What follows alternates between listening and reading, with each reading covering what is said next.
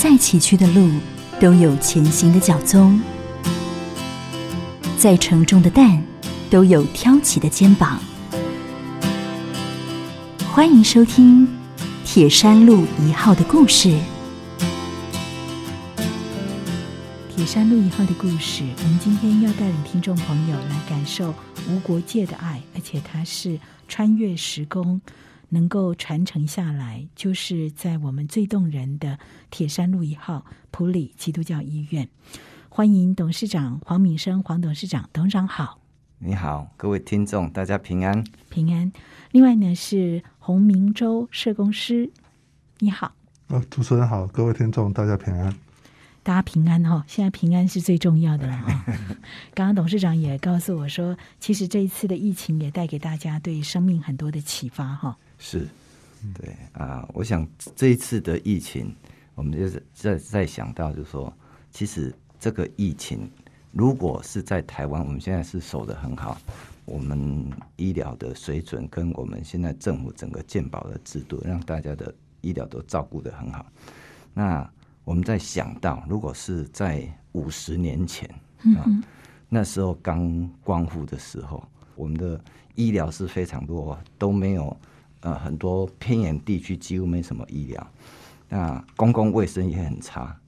那像如果在那个时候遇到现在这个疫情，我相信台湾人可能相当大量大部分的人会在这样的疫情当中死亡过世。那我再想到就是说，如果这样的疫情发生在非洲，嗯现在非洲好像因为他们的检测能力很差，好像没什么疫情，其实可能很严重，大家都不知道而已。所以我在想到，就是说，哎，台湾有现在的医疗水准，这些医疗水准有现在的医疗是怎么来的了？台湾的现代医疗是欧美的这些宣教师他们带进来的。对，像以前我在服务的彰化基督教，也是一八九五年，那时候是英国的南大卫医师他们来到，把这个现代医疗带到彰化来。对。那普里基督教医院是在一九五六年的时候，那时候是由呃孙理莲牧师良啊，他也是美国的宣教师，他带领了一些医疗人员在普里建立，包括我们第一任谢伟院长建立的一个中心诊所开始，就是说关注到台湾的落后的医疗，从那个时候透过这些宣教师的爱。把医疗带到台湾，让台湾人能够接受到啊更好的医疗的服务，那才我们才有今天的不断的进步的水准哈。对，那在很多地方有这些医院为当地的人服务，那台湾有今天这样受到这些医院这些医疗人员的服务，我们应该要感念以前的那些宣教师，他们都远渡重洋哈。放弃自己的很多可以得到的成就，来到这个落后的地方啊，展现他们的爱心，那将这样子的呃上帝的爱带到台湾来。那我我觉得我们现在得到这样的台湾，在现在这个疫情能够那么好，我们当然感谢很多啊政府的措施，还有医疗人员的服务。嗯那当然我们要去怀念那时候台湾医疗那些。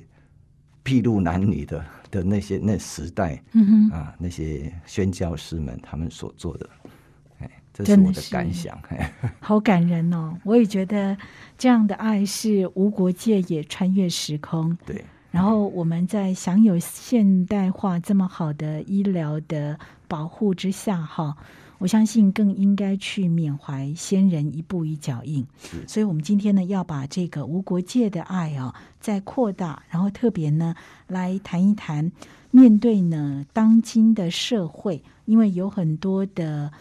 呃这个义工，那有一些失医的宝宝，哎，我们要来谈这个问题，为什么呢？因为普基的许宾诺和基欧会两位宣教士。在普里的时候，曾经有一个叫做 Grace Home 哈，也就是呢，呃，服侍善工的精神，服务了当时医疗最缺乏的原住民。那时候很多孤儿寡母、不能站不能走的小儿麻痹的儿童们，这一份无国界的爱一直传承到现在。所以我想，就像我们刚刚讲的哦，要来缅怀过往，那也要来认识跟感受一下这一段历史它非常重要的部分跟伟大的地方，是不是？请呃黄董事长跟大家来谈一谈。好，那我们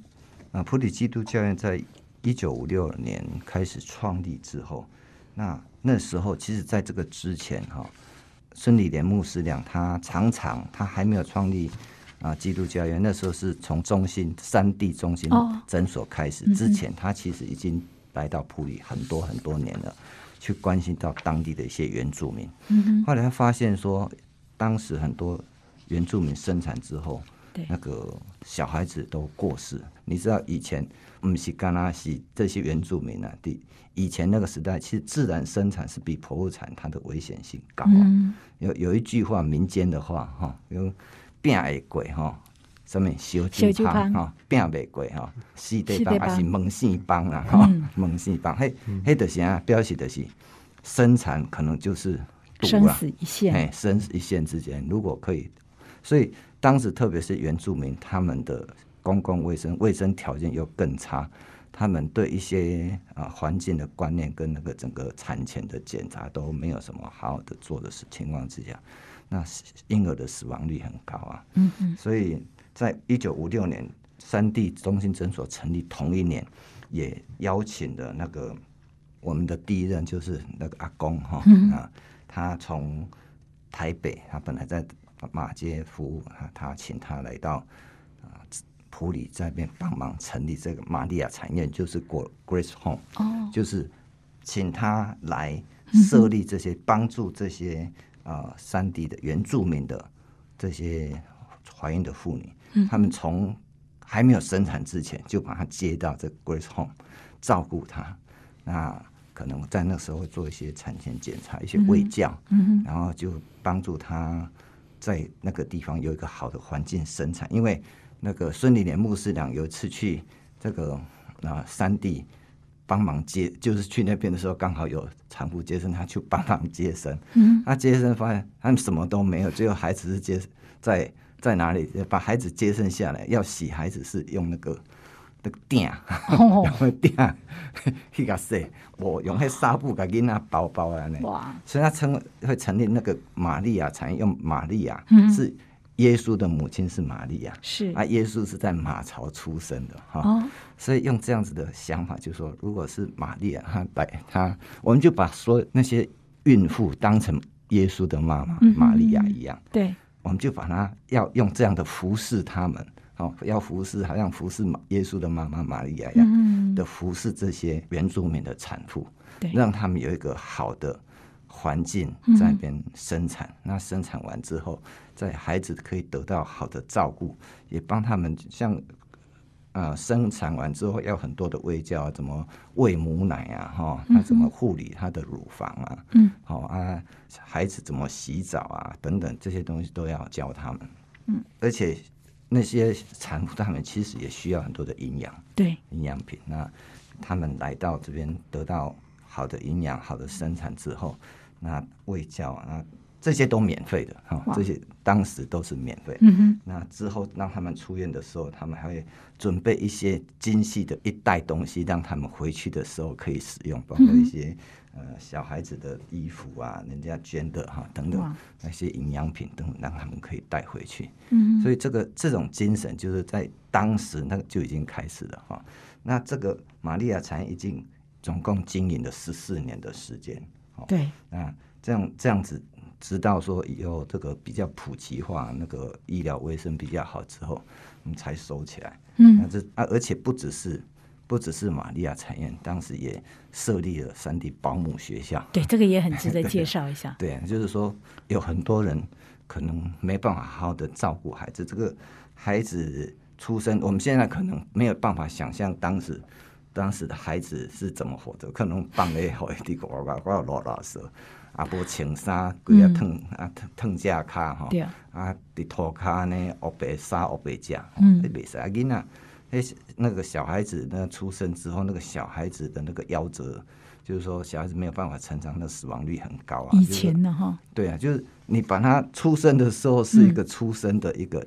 一个关卡危险。对，那生下来之后的照顾，可能也是一个很重要的关卡，有可能你没有办法照顾活。嗯哎，所以这个就是说，除了这种啊玛利亚产院，还有三地保姆学校，这个都是当时啊普里基督教院那教育这些年轻的少女，培育他们，训练他们，那帮助他们在照顾这些出生的婴儿之后，让他们成长的过程里面有一个比较好的卫生环境，增强这个存活率啊。对，那这个这个这些都是训训练，因为在其实，在那时候都是最主要的施工都是对对原住民，嗯，所以那些全部免费的，啊真好，哎，感谢上帝，是派来这个 徐宾诺还有基欧会，是。他们可以在普里这里哈办这么有意义的事工。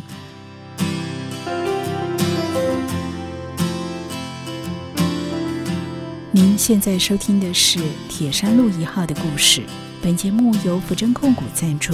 普里基督教医院、台中古典音乐电台 FM 九七点七共同制作。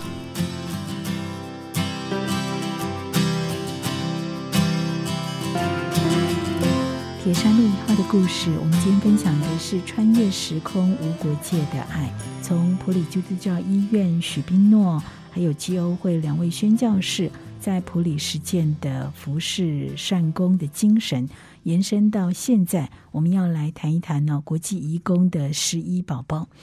呼应呢，上一段节目当中呢，我们呃普基的黄敏生董事长提到的玛利亚产院，还有山地保姆学校哈，可以看得出来，在阿公阿妈创办这个呃医院的时候，有他非常大的爱，而这个爱真的是无国界，哎，也穿越时空。所以现在呢，普里呃基督教医院有做所谓的失医宝宝。那失医宝宝，我想请我们的洪明洲社工师来跟大家稍微的说明一下，好不好？好，主持人好，各位听众大家好。那我们所谓失忆宝宝，就是说他一出生就失去依靠，就是没有爱。那为什么会失去依靠呢？哦，就比如说，因为我们台湾是属人主义，那以一个印尼妈妈，因为我们很多移工是印尼籍的，说她一出生之后来讲，她不会拿到台湾的国籍。当然，她也不会拿到印尼的国籍，因为印尼是属地主义，所以她生在这边，所以那一个宝宝一出生之后就是什么都没有。嗯哼，因为他不是台湾的国籍，所以他当然就没有台湾的健保，没有台湾的健保就不会得到台湾的医疗的照顾。嗯所以事实上，他的窘境相对于刚刚董事长讲到那时候早期的原住民母亲的窘境，事实上是很像的。嗯，现在我们还是有这一群人在这边。我们这边最早是大概四五年四五年以前，我们就发觉说，因为像这样的的妈妈，大部分都是急诊临时送进来。哦，那送进来的时候，急诊室会 call 我们社工，因为第一个他没有健保，对，第二个语言不是很通，嗯第，三个又急产。嗯。哦，所以当妇产科医师接到这样的 case 的时候，也是会很头大，就是因为没有任何的产检记录，嗯哼，一来就要紧急生。那我们大家就知道说，如果我们有生过小孩，大家知道说，我们要生小孩之前，他要先做麻醉评估，他要做产检，才可以确保宝宝这样的状况。所以他生的过程中来讲，他的危险程度不亚于五十年前那样危险。是，可是生下来完之后，假设宝宝是健康者，嗯妈妈也会很担心，嗯宝宝怎么办？嗯哦，那如果宝宝不健康，或反而对妈妈是一种解脱，但是他通常也会逃跑，因为他没有健保，嗯。说纯自费，一次费用大概在六七万左右，所以他打工要打很久，所以他也付不起，嗯。就就跑掉哦。所以事实上重点不是钱的问题，是就刚刚董事长讲到说，产妇生完小孩之后，她身体需要照顾，她很多喂教，嗯。很多可以帮忙她的时候，她会以为，哎，我付不出钱，他就跑了，嗯所以我们就会失去他很多帮忙他的机会。然后我们经过一两年之后，我们有下去医院这边有帮忙他，然后我们有用我们社福基金去帮忙他之后，现在慢慢有好转，就是急诊病人变少 哦，他就慢慢会会来这边好好生，嗯但是我们希望说你如果你能够做产检更好对，哦。那当然，我们去年有做这样的宣导，宣导完之后，我们我们大概一年都一两个 case，那我们宣导完之后，去年的量暴增到七位，嗯哼，甚至有从别的县市来这边生。哦嗯，那当这件事情我们有报告董事会，董事会觉得说这是我们该做的事情嗯哼，哦，所以我们就希望说，把这件事情如果真的有困难的，我对们也欢迎他来普里基督教医院，那我们就传承以前阿公他们有做的事情，我们继续把它做下去，嗯然后来去服务这些需要帮忙的宝宝，需要帮忙的妈妈这样子。对，所以我想啊，我们必须要正式的面对这个问题，而且它真的是一个生命，对不对？对，所以只只要生下来嗯，它就是一条生命，对，它就有人权。嗯啊，那你你医疗本身也是人权的一部分，对就是说，不管是妈妈还是小孩，他都是都是一个人，嗯我们就要用人的方式来对待他。哎，对，所以我们就进一步的要请黄董事长来谈呢、你们如何去看待这件事情？那么我知道普基呢，在一九五七年的时候，呃，也关注呢，在当时好像有一些小儿麻痹的小朋友，对不对？是，诶，在一九五六年的时候，那你知道我是一九五八年出生的，嗯那我的同学当中就有很多小儿麻痹的嗯。同学，哼，好像有一批耶，对在，就是在民在就大概民国的时候，四十四年到五十年，嗯然后接近的时候，那时候那个口服的那个沙宾沙克疫苗还没有开始嘛，嗯。哦，所以那有一有一段时间，那个小孩子感染这个小麻痹就的那个病毒，他就就整个就会变成真正变成一个小麻痹的这样的一个病人。那这些这些病人其实他们在家里是很无依无靠的，嗯在那时候，大部分的大人他们为了经济，可能都忙于去外面工作，对。然后对这些小孩子就失去了照顾，所以这些小孩子可能本来是可能是下肢哈就嗯是手或是脚，他们因为这个病毒的关系而就变成发育不良，那他身体是好的，可是因为因为这样没有受到好的照顾，他可能身体抵抗力不好，也会容易病逝。嗯哼，啊生病等等哈、那最后可能导致死亡，这是一方面。另一方面就是这些人因为要上学要什么都不方不方便啊，所以他们可能又因为这样而失学。那失学到最后你也失去了社会的竞争力嘛，对啊，所以所以这个也是个问题。所以在一九六六年的时候，嗯，那啊，在普里基督教院借由这个芥菜总会跟世界展望会的帮忙，那就在普里设立了一个小儿麻痹之家。嗯那这些就是有很多这些啊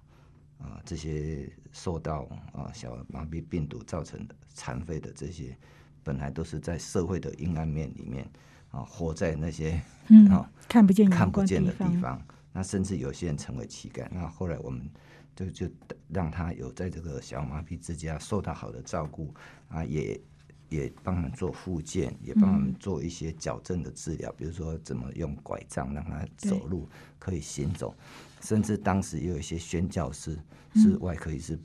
到普里基督教帮忙做一些手术，哦，那手比如说他的脊椎哦侧弯很严重，嗯，那必须要做一些矫正，然后他的脚整整个太太久，然后产生一些一些啊啊，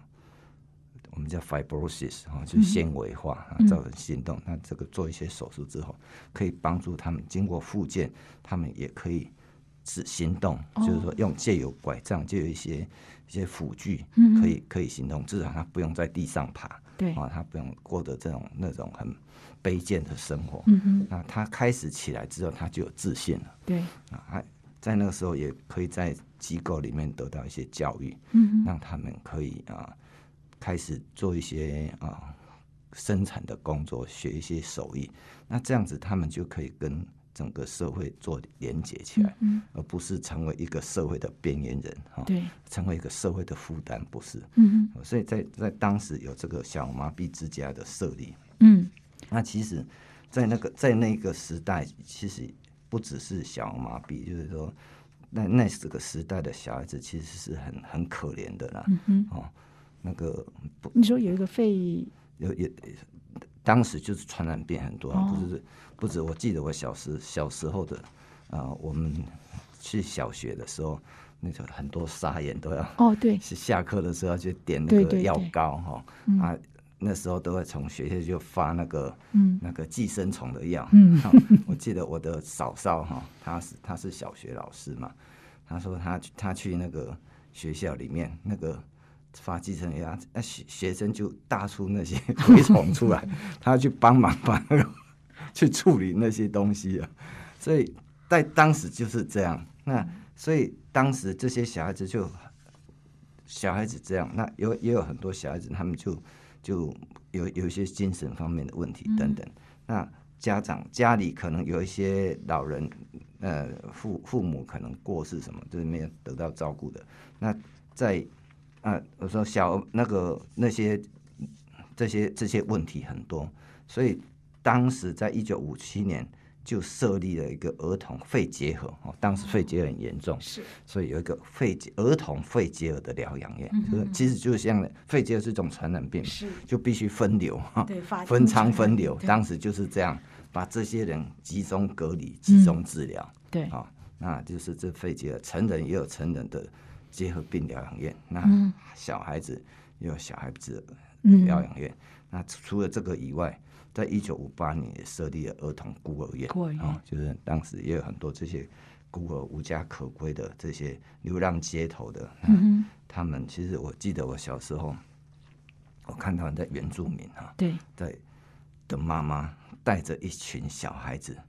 那我我是住在台南哦，嗯。那这些原住民怎么来的我不知道，嗯。他们是坐的公车带着小孩子，然后到台南市来一家一家的去行乞呀、去哦。哎、啊，我我我还我在印象很深刻，就是我妈妈还请他们进来嗯我们家，那，就住在我们就坐在我们家的那个玄关的地方，我妈妈就是就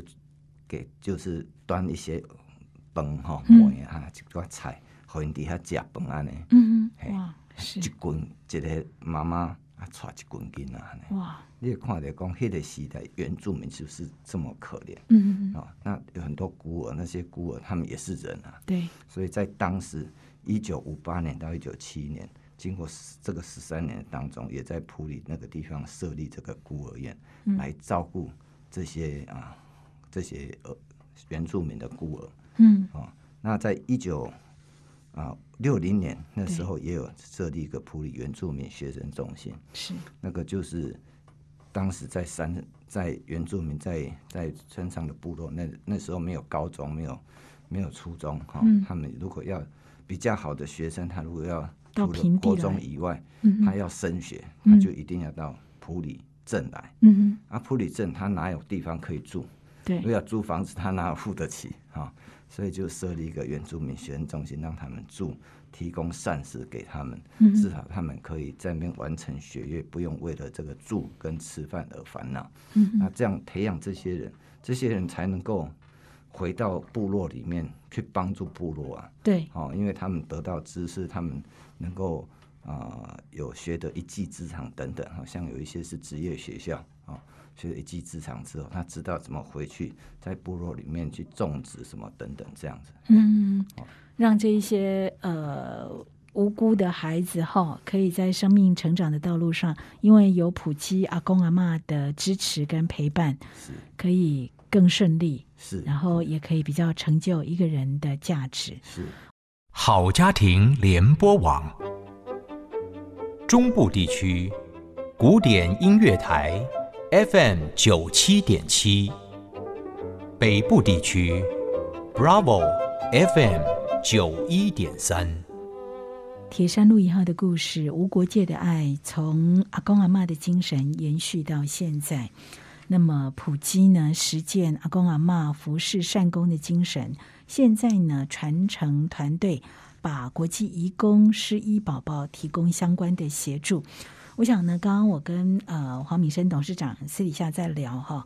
当然，这个问题有些人会有不同的看法，也会觉得互踢皮球。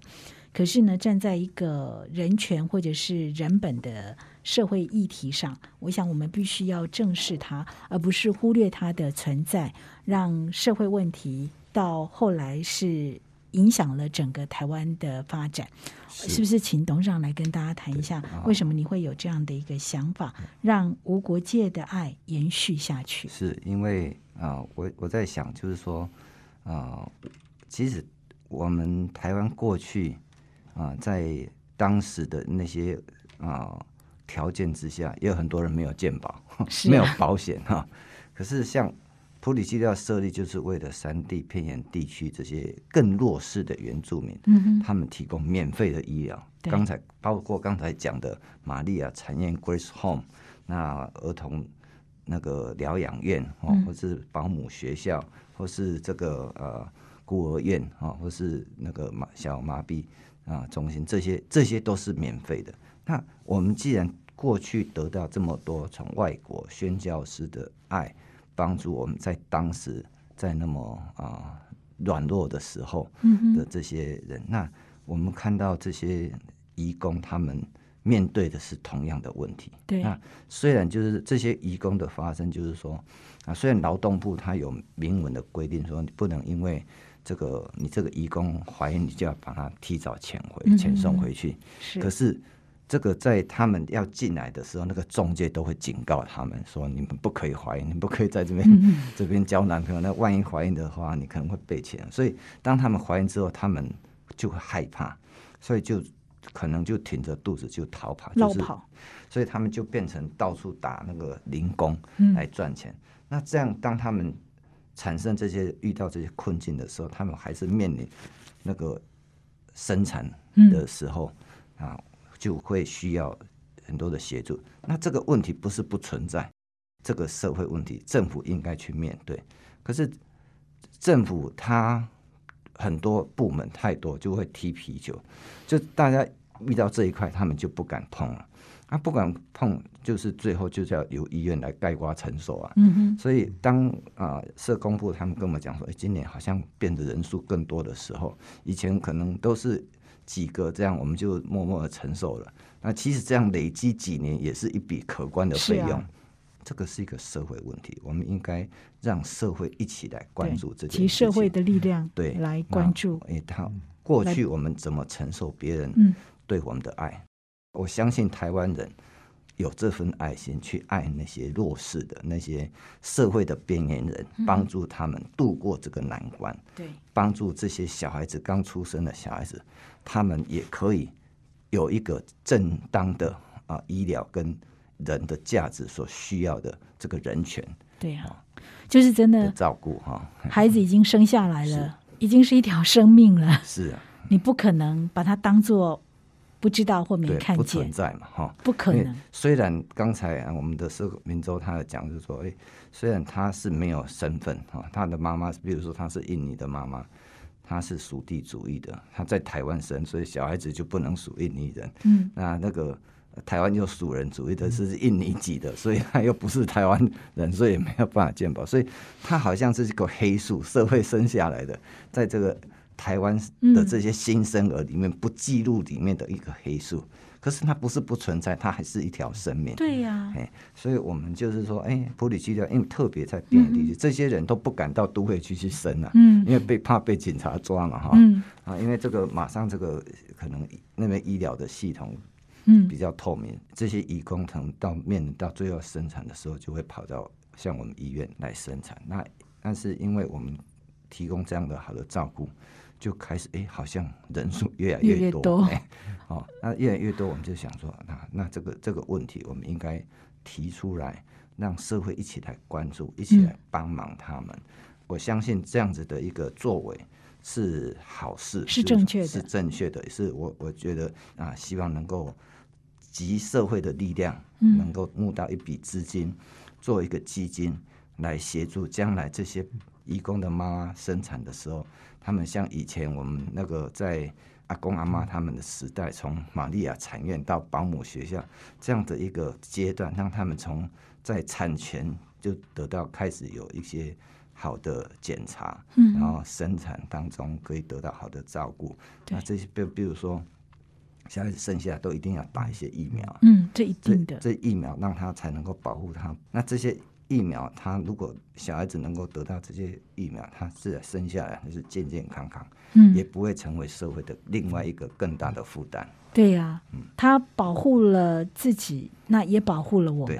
好，我觉得我们应该要去正视这个问题，就像当时的宣教师或阿公阿嬷的精神一样，爱是永不止息，也不分国籍的，穿越时空。所以我们要请这个明州社工师哦来跟大家聊一下，目前普及协助的方式是什么？那大概对失依宝宝的照顾做到什么程度？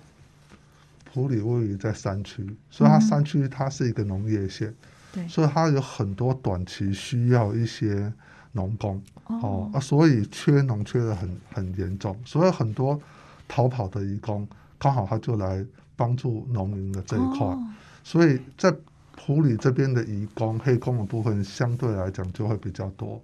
那我们服务的部分来讲说，因为我们就是慢慢鼓励他来这边。通常来这里的时候，第一个他没有鉴保，嗯所以他没有来鉴保的时候，第一个碰到就是费用问题，所以我们那个批价人员会问怎么回事，嗯，然后他发觉说他是这样的移工的部分，他就会召回我们社工室，那我们社工室就会去做了解。事实上，义工来讲，他们有分成两种，一种就是他有计划性的，他也想生，他也想好好生，哦，所以他们有几个姐妹淘，他会准备一笔现金，自费来就对来自费。然后我大概问他自费，他他们大概就五万块左右，我纯资他大概觉得这样就够了。哦，所以我们这次编的预算会编到六万，就是哦，就是加一些产检的费用这样子、哦。嗯啊，但是你你太会生姐妹她也受不了哦，所以这是一种。还有一种就是我们比较担心的，就是他完全没有预期，或者是突有一些突然之间发生的什么事情，或者是他跟他姐妹他。也不是联络得上，嗯，所以他也没有这样的钱。那这样的人通常就是急诊送进来。嗯哼，那我在上上礼拜又两个礼拜前才刚处理一个，嗯也是送进来。送进来的时候，他小朋友已经死在他肚子里，但是他没有做产检，他不知道，所以送进来。呈现发高烧的状态。哦，所以急诊整个动员起来，哦，那当然是大肚子，但妇产科医师也是很紧张。现在这个时间一进来，一进来之后一检查，发觉他胎死腹中，哦妇产科医师就说小朋友死的，他就他也很惊讶，他都不知道啊，因为他说已经死一阵子了，所以他已经有一点点发炎感染到整个发烧。所以变成败血症。了嗯，所以有把他救救回来。后来这个产妇来讲，当然就也是出院。哦，我们这边要讲的是说，因为很多这样的产检，事实上我们做产检都不不表示可以避免很多生产的不幸，何况你做都不做嗯嗯嗯，哦，所以上很危险。这个东西是非常危险的。嗯啊，他来这边住院的过程中来讲，当然我们会尊重他。如果他嗯愿意付一些钱，我是觉得不是我们医院不能全部帮他，嗯是觉得说也让他觉得说他自己也有一些责任。责任。所以我们通常会评估他偿债能力。如果他有一些计划缺口的部分，哦，我们就会把。啊，有些就是他也不知道，呃，就看你要怎样。哦、嗯哦，那那种，那当然我们我们会跟他谈。当然我，我们私底下也会告诉他说，哦，我我们这边如果你真的有一些困难的，那你这些姐妹刚好也在我们南投这边山区的，嗯啊有需要的，我们都会很很乐意这样的做一些帮忙。嗯嗯嗯啊，我们后来是希望是说，他后面如果小朋友就刚陈总董事长说，我们希望今年能够进一步说，你小朋友就带来嗯。打打疫苗，哦你不用担心钱的问题，嗯。哦，我们就帮你那个健儿门诊的钱、疫苗钱，我们就全部医院就帮你出，啊，让这小朋友就比较健康的成长，对，这样子好、啊，就算你以后有做什么样的打算，哦，也不会让你一天到晚要跑医院。对，真的是在需要的事情上，嗯。看见普基愿意扛起这个责任呢、所以我相信呢，黄敏生董事长一定感触更深哈、你看到这么多的一些特殊的失忆宝宝，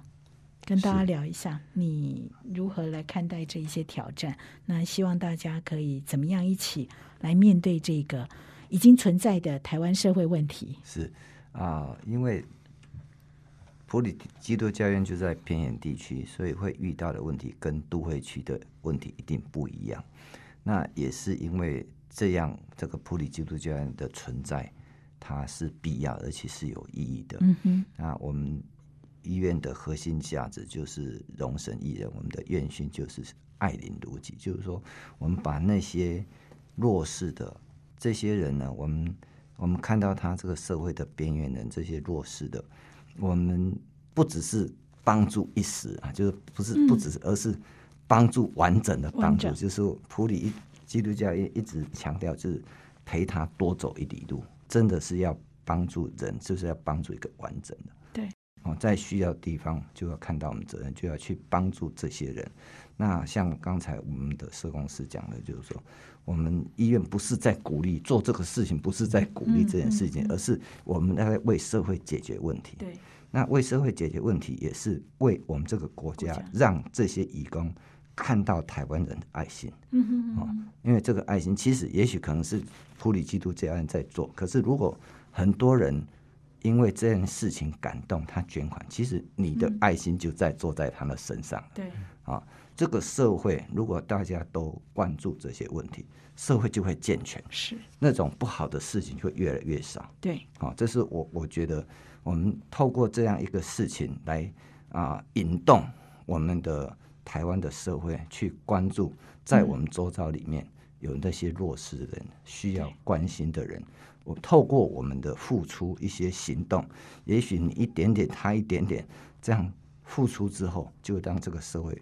更美好啊、那让这个不好的事情就越来越少，对，这个社会就会更健全。嗯，那你就会发现说，这个社会就充满了爱，爱到处都会充满爱。对好，这才是一个值得鼓励的社会是发展方向嘛，哈，让我们可以有那样的一个怜悯之心、慈悲之心，哈。呃，如果说在这个事工上，大家愿意为这样的爱多走一里路，共襄盛举的话，呃，可以请明州社工师跟大家说明一下吗？我们可以怎么做？哦，如果大家有一些感动的部分来讲，他可以拨一个电话零四九二九一六七七七，跟电话跟我们医院的捐款部人告诉他说，你想帮忙失忆宝宝这一块。我看到董事长给我的这个资料哈，这是箴言里面说的，孩童的动作是清洁是正直，都显明他的本性。孩子真的是无辜纯洁的，耶稣说，若有人要进天国，就要回转向孩子的样式。其实孩子是最接近天使、最接近天国人哦，就是我们把这些善良的事情在各处各地都可以发生。嗯，所以帮帮失忆宝宝哈，健康长大。那如也果你可以上我们的官网，嗯那边点我要捐款，里面就有项目了。哎，好，直接搜寻普里基督教医院，让爱多走一里路，无国界的爱就在普里基督教医院散发出来，需要大家共同的支持。谢谢黄明生董事长，还有洪明洲社工师两位，谢谢谢主持人，谢谢谢谢各位听众。